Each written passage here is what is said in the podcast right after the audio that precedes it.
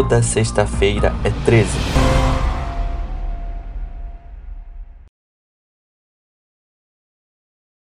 O jovem Wilson chega em casa todo feliz com quatro ingressos para um grande espetáculo que aconteceria dali a alguns dias, e ele diz para sua esposa Lenir e para seus filhos que vai ser um grande dia, que eles vão para o circo, e é um circo grande que tem vários animais, e o que deixava Wilson mais empolgado era o fato que sua filha, Virginia, poderia conhecer a girafa do circo, que também se chamava Virginia.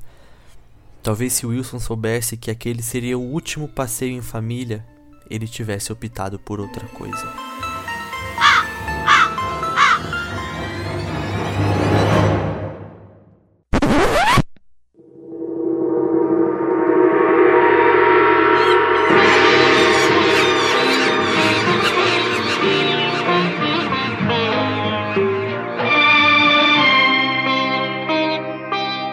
Mr. Niterói, come Mr. Rude Boy, come Mr. Superhero, super-herói, you come Mr. Rude Boy, come Mr. Niterói, you come Superhero, inglês super-herói, you come Mr. Rude Boy, come Superhero Man, come Mr. Rude Boy, Black Alien on the... E ao som de Black Alien on the Microphone, o lendário Gustavo Dinikit está no ar mais um episódio do nosso querido podcast. E esse episódio é extremamente especial por três motivos que eu vou falar agora. O primeiro deles é poder começar um episódio ao som de Black Alien, que é um dos meus artistas preferidos e um dos maiores rappers que esse país já viu. Na verdade, que ainda pode ver, porque o cara tá vivo aí, continua fazendo muito som maneiro, então procura lá e ouça. O segundo motivo que faz esse episódio ser extremamente especial é o fato dele se passar no Rio de Janeiro, na cidade de Niterói. É, eu não sou de Niterói, eu sou da capital mesmo, mas tipo, eu tenho vários amigos em Niterói, já vivi várias histórias legais lá em Niterói. Então é muito massa falar sobre isso. É, até aproveitar e mandar um, um abraço aí pra galera, pro Aron, pro Bruno, Bernardo, pro Matheus. E o terceiro motivo que faz esse episódio ser especial é o fato de ter uma convidada, e não é uma convidada qualquer, não é uma Zé Mané ou uma Zé Manola. é uma pessoa muito especial, que é a Carol do Criminolic, que é um podcast que eu gosto muito. E aí eu fui falar com ela no Instagram, falei que gostava do podcast, que um dia queria fazer uma parceria com ela. E ela topou e ela tá aqui. Fala aí, Carol, beleza? Oi, gente, tudo bem? Eu sou a Carol do Criminolic. É, também falo de True Crime, então, né, doido igual. É um prazer estar aqui, fiquei muito feliz com o convite. Tô me sentindo muito chique hoje, nossa, não tem nem roupa para estar aqui nesse episódio. Mas Boa. eu tô. Mas eu tô ansiosa para saber do caso de hoje, que eu não faço ideia do que é. Boa, é um caso brasileiro e bem, bem louco, assim, bem triste. E mais uma vez, estou muito feliz que você está aqui, Carol. E já aproveitar e falar né, que o nosso objetivo aqui não é ofender nenhuma vítima, nem fazer descaso de nada, a gente só quer contar o, a história numa ordem cronológica, de um jeito que faça sentido e visando informar para as pessoas. E como eu aconselho todas as sextas-feiras, ajuste-se confortavelmente em qualquer lugar aí, apague a luz, coloque um fone de ouvido bem boladão e vem com a gente.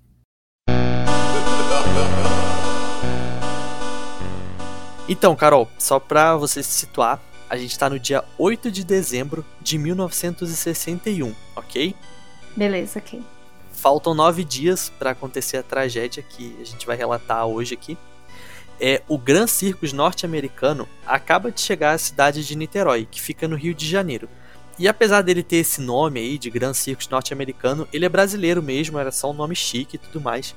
É, Aquele H... de sobrenome difícil. É, tipo, o cara queria dar uma americanizada assim no negócio. E aí o circo, a galera do circo, se instalou na Praça do Expedicionário, na Avenida Feliciano Sodré, no centro da cidade de Niterói. E aí os anúncios do circo lá, a galera do marketing dizia que era o mais completo, era o maior e mais completo circo da América Latina. Ele contava com mais de 60 artistas de várias nacionalidades diferentes, 20 empregados fixos e mais de 150 animais, ou seja, é gente pra cacete, animal pra cacete também. É um baita do monte de caminhão. Sim, sim. E aí o dono do circo, que se chamava Danilo Stevanovic, é, falava para todo mundo que ele tinha comprado uma lona de nylon que tinha, pesava 6 toneladas e que essa lona era super foda e que ela ficaria 17 metros de altura. E essa parada da lona era uma das principais ferramentas do marketing do circo. Tipo, a galera batia muito forte nessa tecla da lona. E eu tô falando dessa lona porque ela vai ser importante no final. Em, quer dizer, em algum momento ela vai ser importante, então é bom anotar aí lona foda de nylon. Beleza, tá aqui já no meu, meu checklist. Nona, nona. De novo eu falei nona. Lona foda. Uh, no, lo, oh, meu Deus, que difícil falar lona foda de nylon. Lona, lona. Ok, tá. lona foda de nylon, tá aqui marcado. Boa, boa. E aí, assim, para você montar um circo desse tamanho, você precisa de muita gente. Então, além dos 20 funcionários fixos que já tinha no circo, o dono do circo contratou mais 50 trabalhadores avulsos para montagem da, da estrutura do circo, né? E aí ele pegou pessoas aleatórias lá da cidade de Niterói que estavam procurando emprego e, e, é isso. Entre esses trabalhadores tinha um carinha que se chamava Adilson Marcelino Alves, conhecido como Dequinha. E aí, assim, apesar de ter esse nome bonitinho, né, que até parece o palhaço Dequinha, coisa e tal, é, ele não era lá Fluxicheire porque ele já tinha é, antepassados criminais por furto, ele já tinha ficado preso por causa de furto, e além disso ele apresentava problemas mentais. Então, já dá pra ver que não vai dar boa. Peraí, antepassado criminal ou antecedente criminal? Antecedente criminal. Beleza. Boa. Uh, e aí, Carol, segundo os relatos da época, o Dequinha não era lá, tipo, uma das melhores, uma das pessoas mais capacitadas para o trabalho. Mas como o dono do circo queria uma mão de obra barata, ele acabou aceitando, sabe? Só que a uhum. grande verdade é que o tal do Dequinha só fazia merda. Ele. O negócio do barato sai caro? É, exatamente isso. E, nossa, você vai ver. Puta, foi perfeito você ter falado isso, que você vai ver que saiu muito caro. O Dequinha, para começar, ele quebrou um, um espelho do camarim que era um espelho Sete caríssimo. anos de azar. Pois é, é um espelho caríssimo. O azar começou. Desculpa. O azar começou aí já, quebrando espelho. Coisa boa isso não ia é. dar. Boa, é verdade. E aí depois ele derrubou uma porrada de cano no chão, quebrou os canos. E ele só fazia besteira. E ele fazia assim. Tem aquele. Ah, ele fazia uma besteira aqui, ele fazia uma besteira ali. Não, ele só fazia besteira. No entanto, que ele foi demitido dois dias depois. Então ele trabalhou dois dias. E aí, ele ficou muito bolado com a demissão. Tipo, ele não aceitou o fato dele ser demitido. Ele achou que ele podia quebrar espelho e era isso aí. E aí ele começou a rondar o circo. Então ali enquanto a galera tava montando o circo, ele ficava ali na região, ficava olhando, arrumava encrenca com um, arrumava encrenca com o outro. Mas assim, até aí tudo bem, certo? Mas hum, beleza. Hum, até aí tudo bem. tá tudo quebrado já, mas até aí tá tudo bem. Vamos lá, vamos lá. Até que a gente chegou no dia 15 de dezembro de 1961. Era uma sexta-feira e a gente sabe que 15 de dezembro aqui no Brasil tá um calor do inferno. Nossa. E o circo abriu. Então o Gran Circus norte-americano ia fazer a sua estreia na cidade de Niterói no dia 15 de dezembro de 1961. E aí, assim, o sucesso do circo foi tão grande, mas tão grande, que nessa primeira noite o dono do circo, o Danilo Stevanovic, ele teve que mandar parar de vender ingresso, porque o circo estava lotado, não cabia mais ninguém dentro do circo. Já nesse primeiro dia, o Dequinha começou a fazer besteira. Ele tentou entrar no, no espetáculo sem pagar ingresso, mas aí hum. ele foi pelo tratador, tratador de elefantes que se chamava Edmilson Juvencio. Então, tipo assim, ele chegou lá e falando: Ah, eu ajudei a construir isso aqui, eu mereço assistir o espetáculo. Oh, queria da carteirada já.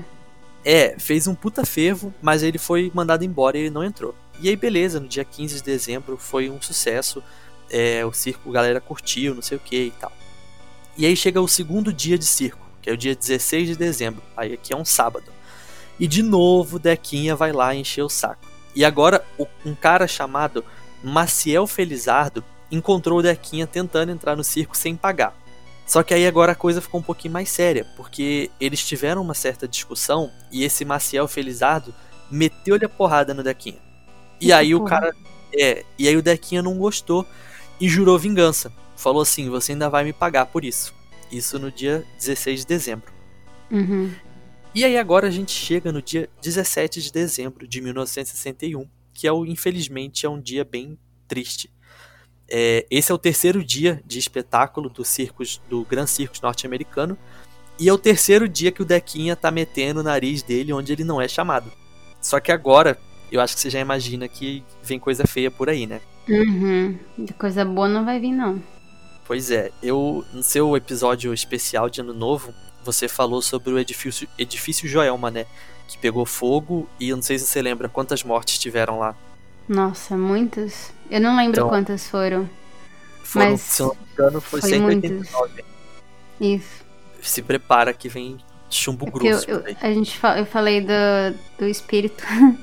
Aí eu não, não, não lembro muito bem de quantas pessoas, mas espírito lá, vixe, é o que mais tem. Boa! e aí, no dia 17 de dezembro de 1961, Dequinha resolveu conv- convocar sua gangue. Então Nossa. ele chamou um cara chamado José dos Santos, que o apelido dele era Pardal. E aí você tá pensando o quê? Que o Pardal era um carinha gente fina? Não. Ele era um condenado que tava solto por causa de uma licença especial. Então, tipo assim, era o cara que era pra estar preso, mas tava solto. Aquele que matou, matou o. Matou a família, o pai e a mãe, mas tá solto no dia dos pais, né? Exatamente, por aí mesmo. E o Dequinha também chamou Walter Rosa dos Santos, conhecido como Bigode, que era um morador de rua. E qual era Cada o plano do Dequinha? Pois é, né? Não pode ser só o nome do cara. É, é, a, ga- é a gangue Dequinha, Gente, eu não Bigode tô- e Pardal. Não tô julgando quem chama Dequinha bigode pardal, tá? Eu tô rindo deles em específico, porque eles podem. Porque a gente só ri de gente que merece. É verdade, bem isso. E aí, qual era o plano desse trio? Colocar fogo no circo. Eita porra. E aí, pra galera aí que é de Nikit, vocês vão conhecer o lugar que eu vou falar aqui, porque es- esse trio se reuniu na, num, local denominado o Ponto dos 100 Réis, que fica na divisa do bairro Fonseca com o centro de Niterói. E aí eles decidiram que iam colocar fogo no circo. E aí um dos comparsas do Dequinha, não sei se foi o Bigode ou se foi o Pardal, é até falou assim, cara, o circo tá lotado. Eu acho que não é uma boa a gente colocar a gente colocar fogo no circo porque ele tá lotado, não sei o que e tal. Mas o Dequinha, assim, ele tava irredutível. Ele falou, cara, tanto o Dani- o Danilo Stevanovic quanto o Maciel Felizardo têm uma dívida comigo. Então eu vou colocar fogo no circo. E aí, Carol, a coisa fica bem triste aqui, tá? Sabe que eu fico puta? Porque eu fico puta da vida? É que, tipo assim. Olha, eu não tô julgando quem. quem não sei o que aconteceu. Mas, do tipo assim, entre pessoa e animal. Desculpa, mas eu vou ficar com animal. Aí eu fico, tipo, as pessoas conseguem correr se acontecer alguma coisa. Mas coitado do animal, não é? Como que a pessoa pensa de, ah, eu vou colocar fogo lá? Tipo, hum, espera ele na saída, dá um couro nele na saída, você tá puto com ele, mas o que todo mundo tem a ver? O que, que o animal tem a ver? Ai, tô estressada já, hein? Tô, tô irritada já com esse caso. E assim, como você falou, ele tava puto com duas pessoas. E no domingo, à tarde, tinham sabe quantas pessoas dentro do circo? Hum, Chuta aí um número. hum, Chuta alto. dá uma média entre, entre 200? Três 150? Caralho. Nossa, mas essa luna era grande, hein? Eu achei que fosse Sim. grande, mas não achei que era tão grande desse jeito, não. Exatamente. Então, na, na tarde de domingo, domingo, dia 17 de dezembro, tinham 3 mil pessoas dentro do circo. E aí, os trapezistas, eles estavam se apresentando e faltavam 20 minutos, mais ou menos, para acabar o espetáculo. Quando a trapezista Nena, que é irmã do dono do circo, notou um incêndio. E aí ela gritou, fogo! E aí a galera começou a correr. Foi uma correria, sabe? Um salve-se quem puder. Uhum. Você imagina, né, que tipo assim, um circo com 3 mil pessoas pegando fogo não poderia dar certo. Na hora Uhum. ali, na hora da confusão, morreram 372 pessoas. Nossa. Mas depois, com ao todo, né, quando depois que eles contabilizaram todas as mortes, chegou a um total de 503 mortes nesse dia. E aí, dessas 503 pessoas que morreram, 70% delas eram crianças. Nossa, gente do céu.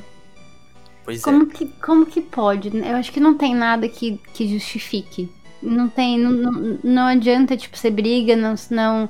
Mesmo, ai, eu não sei, é porque tem o negócio do problema mental dele, né? Mas enfim, acho que, ai, não sei. Gente, criança, pelo amor de Deus. Tipo, Pois é. E além das 503 mortes, tiveram mais de 800 pessoas feridas. Mas aí, assim, o fato irônico, digamos assim, é que só não morreram mais pessoas justamente por causa dos animais. Porque a elefante, que se chamava Sema, ela fugiu da jaula e saiu correndo com o fogo. E aí, nisso Uhum. que ela saiu correndo com o fogo, ela arrastou a lona com ela. E aí, tipo, Ah, abriu um espação e a galera conseguiu fugir. É, infelizmente, né, pelo tamanho da, do elefante, enquanto ele corria, ele pisoteou muitas crianças, infelizmente. Hum, Mas ele também salvou muitas crianças. muita gente. E aí agora é aquele momento que você deve estar perguntando: Ué, mas e aquela lona de nylon foda? Não era tão foda assim, hein? Hum, A lona não sentido. era de nylon. A lona, na verdade, era de algodão revestido de parafina, um material altamente Ixi. inflamável, era uma vela em forma de telhado, né? basicamente. Então, assim, o cara comprou uma lona de 6 toneladas de algodão com parafina. E aí o Dequinha colocou gasolina e tá formado o circo do mal. Será que ele sabia já que não era. Mas na real, eu acho que se fosse, mesmo se fosse hum, nylon, eu acho que ia pegar fogo do mesmo jeito. Que nylon é tipo um plástico, não é? Ou é alguma específica para circo? Nylon é tipo plástico, mas eu acho que se fosse um nylon que, tipo. Que o cara nylon dizia. próprio. É, não, não teria. Ah, O- tá. Não teria se alastrado tão rápido, sabe? É, quanto uma, uma vela no teto, né? Que foi parafi- parafina ainda, meu Deus. Parafina.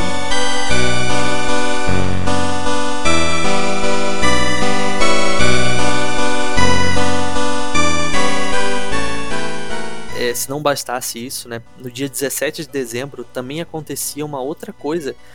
Que assim, é o tipo de coisa que só acontece no Rio de Janeiro. Todos os médicos do estado estavam em greve. Hum, pra ajudar. É, algumas pessoas dizem que eram os médicos do estado, outras pessoas dizem que eram os médicos de Niterói.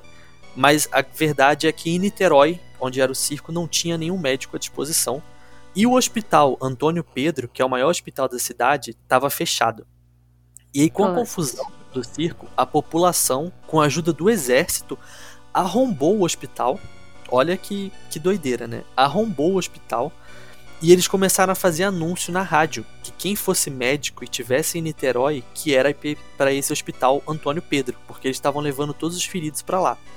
E aí a tragédia foi tipo, tão absurda. Tipo, imagine, você tem 3 mil pessoas num lugar pegando fogo, que em cidades vizinhas a Niterói, tipo São Gonçalo, Rio de Janeiro, não sei o que e tal, a, os espetáculos de cinema, de teatro foram interrompidos para perguntar se não tinha nenhum médico na plateia e se tivesse, mandavam esses médicos para Niterói para ajudar os Nossa. feridos. Então, tipo, foi muito doido.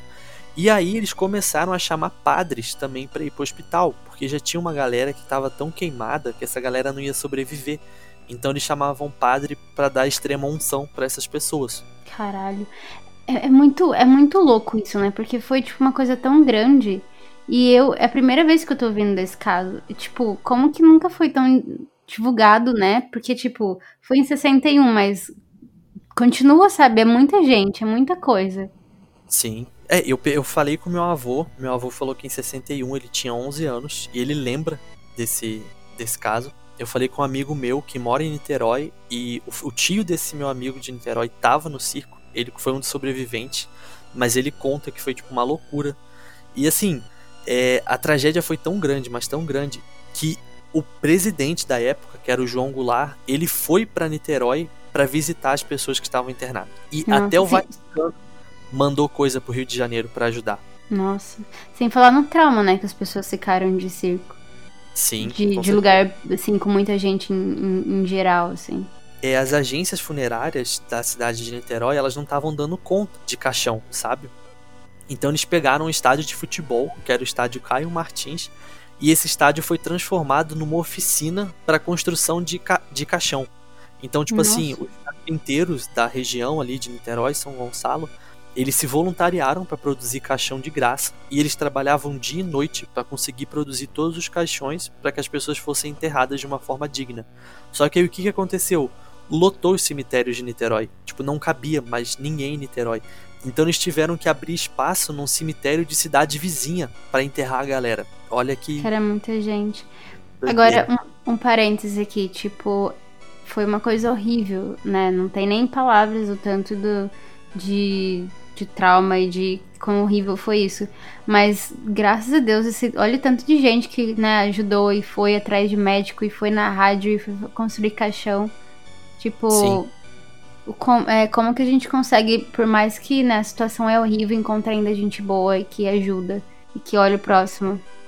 É até meio triste pensar, né? Que hoje em dia parece que já não é mais assim, né? Porque durante Ah, a pandemia. um- É, mas durante a pandemia tinha gente comprando álcool em gel pra vender mais caro, ao invés de, tipo, ajudar, o cara queria atrapalhar, né? Exatamente, ele não pensa que, né, tem gente que não tem condição de pagar o mais caro e pode morrer porque não tem, assim, ele tava preocupado. Eu vi um experimento esses dias, acho que foi antes de ontem. Se não me engano foi no Facebook ou no Instagram, não lembro. Era um experimento que gravaram, eu acho que foi em Nova York, posso estar falando bosta, mas é algum lugar, algum lugar. Não foi no Brasil que gravaram. E hum, tem um menino pequeno, então 7 anos mais ou menos, de 5 a 7 anos, e ele tá andando sozinho na rua, e aí chega um cara por trás dele, agarra ele, coloca a mão, tipo, tapa ele, a mão da, a, a boca dele com a mão, e leva ele pra um beco, assim.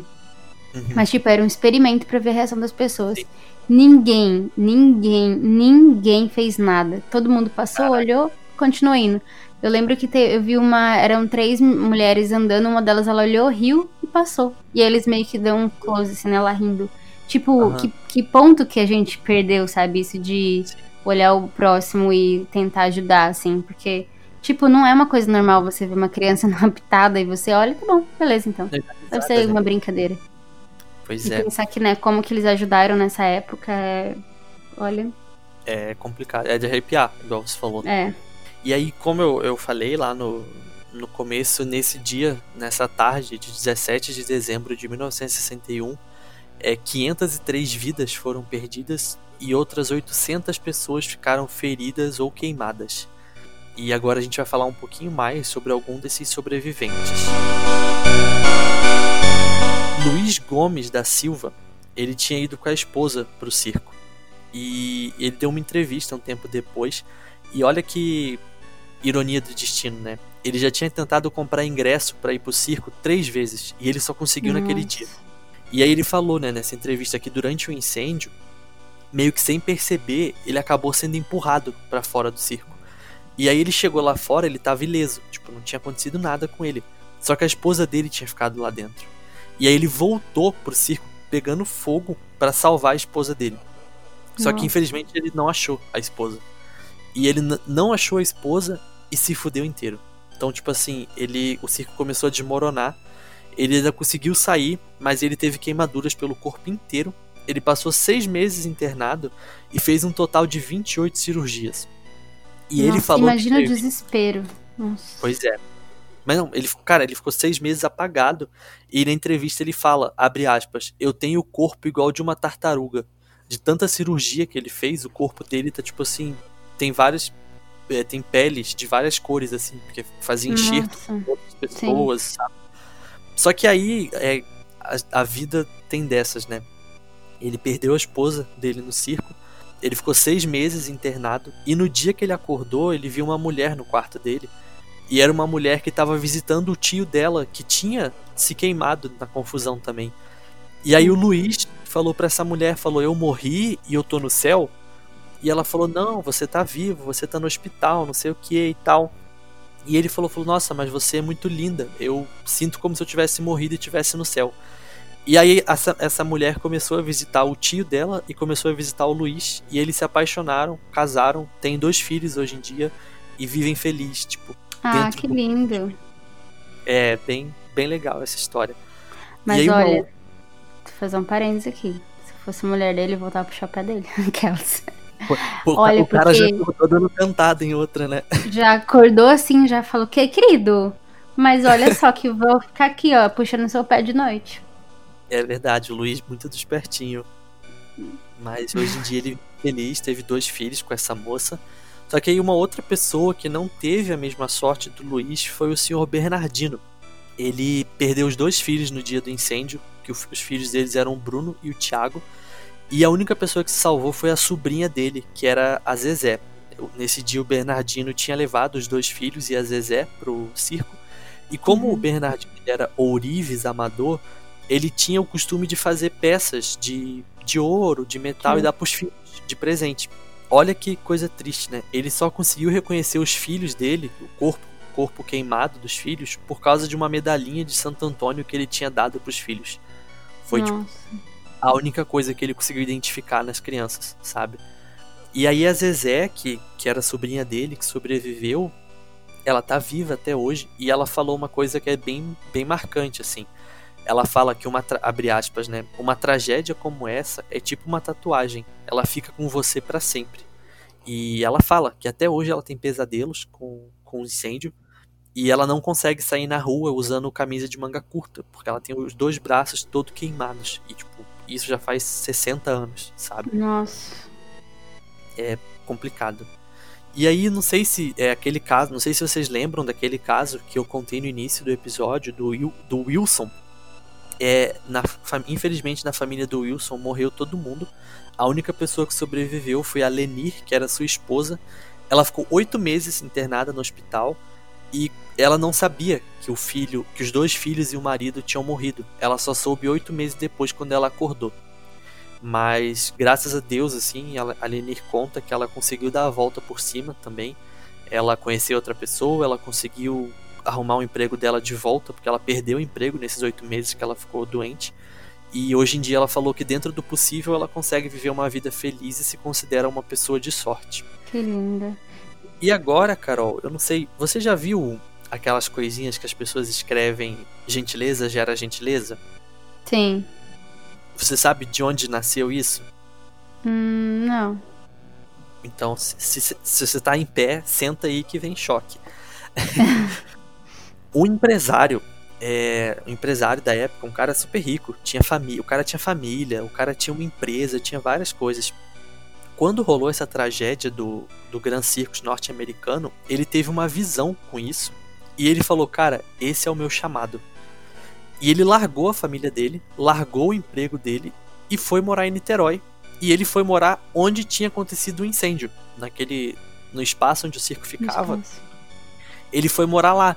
E aí ele, ele chegou lá, ele construiu um poço no, naquele lugar, ele plantou uma horta, ele cercou o lugar e ele ficou conhecido como Profeta Gentileza, porque ele ah. começou a a escrever em vários lugares. Gentileza gera gentileza, gentileza, gentileza gera amor. Enfim, ele se tornou uma personalidade da cidade e do Brasil, porque hoje em dia todo mundo conhece, tipo, tem várias camisas, tipo, Sim, de gentileza. Acho que tem até comercial na televisão também, né? De gentileza Sim. gera gentileza. E aí, infelizmente, o profeta Gentileza, como ele ficou conhecido, ele morreu em 1976, ele tinha 79 anos, mas assim, é muito legal saber que até hoje ele não foi esquecido, até hoje a gente vê coisas que ele fez. Ele pintou é, 26 pilastras do bairro do Caju, que fica em Niterói. 26 não, desculpa, 56 pilastras. Ele pintou com a frase gentileza gera gentileza, na cidade de Niterói. E aí, em 2001, a escola de samba Grande Rio, que fica em Niterói, criou um samba enredo dedicado aos feitos do profeta Gentileza. Então a gente consegue extrair daí que saiu coisa boa desse dia, sabe? Apesar de tudo ter sido um caos, saiu coisa boa.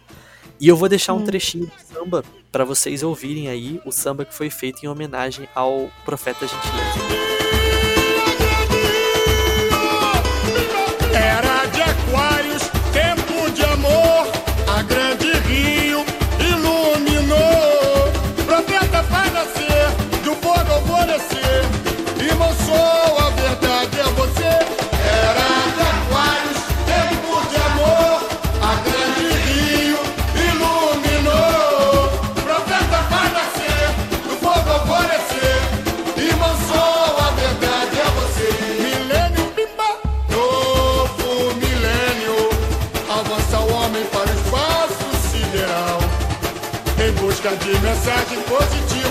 Valorização da vida, o amor universal na arena, alegria e dor, triste legado que Roma pagã deixou. Pelas vozes foi guiado, o arauto iluminado a mudar o seu destino.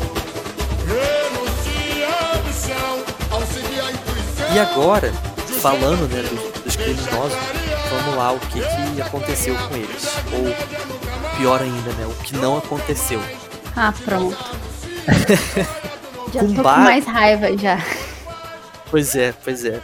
É, com base nos depoimentos das pessoas da época, de funcionários, de pessoas que estavam no circo, a polícia conseguiu prender o Dequinha no dia 22 de dezembro de 1961. Então, cinco dias depois do incêndio, a polícia conseguiu prender ele. E aí ele, quando foi preso, ele denunciou tanto o Pardal quanto o Bigode. E aí a polícia foi lá e prendeu eles também. E agora vamos às sentenças dessas pessoas. Uhum. O Dequinha, que foi o.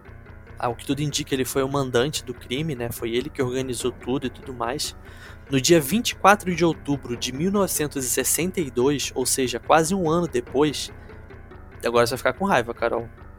Não, lá vem. Ele foi- Lá vem. Ele condenado a 16 anos de prisão e 6 anos em um manicômio judiciário como medida de segurança. Olha, aí a pessoa tá passando fome, vai lá e pega um pacote de bolacha, fica lá 55 anos preso. Pois é. É, Só que aí, assim, não faria diferença também se ele fosse condenado a mais tempo. Porque depois de sete anos preso, em 1969, o Dequinha fugiu da penitenciária Vieira Ferreira Neto, que ficava em Niterói. Nossa, eu já tava aqui dentro comemorando. Não faz, não faz diferença se ele ficasse mais, porque ele morreu. Aí não, ele fugiu, filha da puta. Então, Tem mas aí vem, feliz. Hum, vem outra ele. Ele fugiu em 69 e alguns dias depois de fugir, tipo coisa de, sei lá, cinco, seis dias depois dele fugir, ele foi encontrado morto com 13 tiros no alto do Morro da Boa Vista, que também fica em Niterói. Sinto dó? Não sinto. Pois é. Assim, ninguém. Assim, é, ninguém descobriu quem deu esses 13 tiros nele. Mas a grande verdade é que também ninguém se esforçou pra descobrir quem tinha dado esses 13 Tipo tiros assim, nele. oh, meu Deus, ó, levou tiros, ó, nossa. Pronto. Próximo caso. Próximo caso. Porque como, cara, morreram 500 pessoas e outras 800 pessoas ficaram feridas. Então assim, a cidade de Niterói como um todo foi muito afetada por isso. Então, tinha muita gente da cidade que perdeu o familiar, sabe? Então, Sim. quando ele foi morto, as pessoas imaginam que quem matou ele foi alguém que perdeu um familiar e a polícia também não se interessou em descobrir quem foi, porque muitos policiais tinham perdido familiares nesse incêndio. Então foi isso. Ele foi preso em 62, em 69 Uhum. ele fugiu, mas logo depois ele morreu. O Bigode, que foi a pessoa, uma das pessoas que ajudou ele, pegou 16 anos de condenação. E aí eu não achei se ele conseguiu cumprir tudo, se ele tá vivo, se ele tá morto. E já o Pardal pegou 14 anos de prisão. Tem, tem, tem diferença, tem diferença no que eles fizeram, tipo, pra pegar 16 ou 14? Porque, Então. tipo, eles fizeram praticamente a mesma coisa, não era? Será? É, Teve um deles que foi comprar gasolina no dia, Ah, não, tá. foi o De- não foi o Dequinha que comprou. Teve um deles que também, tipo, tentou fazer o Dequinha mudar de ideia, mas não. Ah, Não tá. deu? Então pode ser que ele pegou menos porque ele tentou. É, exatamente. E ainda tinham mais duas mulheres, que eram a Regina Maria e a Dirce de Assis. Elas eram as namoradas do Pardal e do Bigode. Só que elas não foram condenadas a nada, porque, tipo, por mais que elas soubessem do plano, por mais que elas soubessem de tudo, elas não tiveram participação no incêndio. Uhum, Então elas não foram condenadas. Mas aí, apesar disso tudo, na época ainda rolou muita polêmica, sabe? Porque o Dequinha, ele tinha aquela questão dos problemas mentais, sabe? Então as pessoas falavam que ele tinha o costume de assumir coisas que ele não fez. Então, Hum. assim, algumas pessoas, apesar de tudo isso que eu contei, dele ter brigado com o funcionário, dele ter falado que ia se vingar, dele ter confessado o crime, apesar disso tudo, algumas pessoas acreditam que não foi ele. Algumas pessoas acreditam que foi um curto-circuito que deu no circo e que fez o negócio pegar fogo. Só que assim, o Dequinha tinha problemas mentais, mas o Pardal e o Bigode não tinham, sabe? E eles de fato Sim. falaram: não, esse foi um plano do Dequinha para colocar fogo no circo. E o veredito final foi que foi um incêndio criminoso. E foi o maior incêndio criminoso do Brasil. É porque se fosse, mesmo se fosse curto-circuito, por que, que eles iam assumir uma coisa, tipo. Mesmo que foi o outro, que na ideia foi do outro, mas eles ajudaram. Por que, que eles iam assumir uma coisa que não, não foi eles Exatamente. que fizeram, né? É, o Dequinha foi preso, o Dequinha entregou eles, e eles, tipo assim, acabaram concordando que de fato tinha acontecido aquilo e tudo mais. É, e aí uma coisa que você até falou, né, que ai, eu fico triste da gente não saber um caso como esse. E isso é algo que é muito falado, porque as pessoas dizem que a prefeitura de Niterói nunca parece que nunca se importou direito com isso. Porque até hoje, em Niterói, não existe um monumento para homenagear as pessoas vítimas, as 503 pessoas que morreram no circo. Dizem que com o passar dos anos, cada vez é menos lembrado isso. Então, lá no início, na década de 60, na década de 70, quando chegava dia 17 de dezembro, eles ainda faziam lembranças sobre isso, ainda faziam alguma homenagem, só que cada vez menos eles fazem isso. Parece que as pessoas de Niterói estão esquecendo que aconteceu essa tragédia, sabe? E isso Sim. deixa as pessoas muito tristes. É porque, tipo, um mínimo que, né, não pode, não dá pra fazer eles voltarem, mas é um mínimo, o mínimo, mínimo, assim, é ter uma, um monumento, alguma coisa em homenagem às vítimas, em, em memória delas, pra que, né, pra lembrar do que aconteceu e, e que as pessoas continuem sabendo do que aconteceu. Eu acho que, pelo, pelo que você contou, o único que tentou fazer isso de alguma forma e que ele, hum, é, de algum modo, ele continuou com, a, com essa história ou com essa lembrança é o Profeta Gentileza, né? Que ele começou Exatamente. nessa época. E curiosamente ele foi uma pessoa que ele nem tava no circo no dia. né? É. E- Mas o, o, o- Tipo assim, tem muita gente, igual eu, por exemplo, eu sei do Gentileza, Genera- Gentileza, mas eu não sabia da história também. Então, se você não sabe da história, meio que também fica, sabe? Então, acho que o mínimo que a prefeitura. É, ou o local da onde aconteceu era um monumento, alguma uma praça, um nome, qualquer coisa que, né, Sim. Continue, que as pessoas saibam dessa história, porque uma coisa. Eu nunca ouvi, nunca ouvi falar desse caso. E é, é gigante, tipo. Sim. É um absurdo no, as, as- os, os lugares. Os lugares. É um absurdo, tipo, ninguém divulgar e ninguém falar mais sobre. Mesmo que foi, sei lá, quantos anos, mas não importa, sabe? Foram vidas que, que perderam lá. E a maioria eram crianças, né? Eram 70% mortos eram crianças. Nossa, que tristeza, gente. Seja TPM, vou começar a chorar aqui daqui a pouco. Calma, calma, que a gente che- chegamos, chegamos ao final do episódio. É, infelizmente foi tudo isso que aconteceu. Várias pessoas morreram, várias ficaram feridas. É, os três envolvidos pegaram penas muito brandas. Como eu falei, o Bigode e o Pardal, eu não sei se eles chegaram a cumprir a pena deles de forma integral, mas o Dequinha acabou fugindo e também foi morto. É, As pessoas até hoje falam sobre isso em Niterói. É, muitas pessoas que estavam naquela. que eram crianças naquela época, hoje em dia são idosos, né? E eles falam sobre isso e ficam muito magoados por não ter essa lembrança, por não, não se sentirem representados na cidade. E até porque eles perderam amigos, perderam irmãos, primos, enfim. É bem, bem triste, né? É porque, né, quando a gente ouve, é, é triste, mas quando você sabe alguém que tava lá e que você perdeu, nossa, é, não tem. Não tem como nem, nem imaginar a dor que é pra eles. E saber que, tipo assim, fizeram pouco caso, sabe, do caso, é ainda pior, eu acho, porque triste.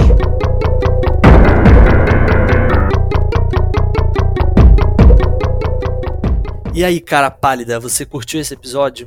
É, curti modo de se dizer, assim, né? Porque a história não, não é lá grandes coisas, assim, não, não é das histórias mais bonitas. E só pra não deixar passar batido, eu vou citar as fontes aqui que eu consultei pra escrever o roteiro desse episódio. Eu assisti o grandioso Linha Direta. O Linha Direta tem um, um episódio falando sobre o incêndio no circo norte-americano. Eu também vi um vídeo do canal que se chama Ler até o Amanhecer. É um vídeo bem completão sobre esse caso. E aí, claro que eu não poderia deixar de citar a nossa melhor amiga, com certeza é a melhor amiga de Carol também, que é a Wikipédia. Então eu, Sim.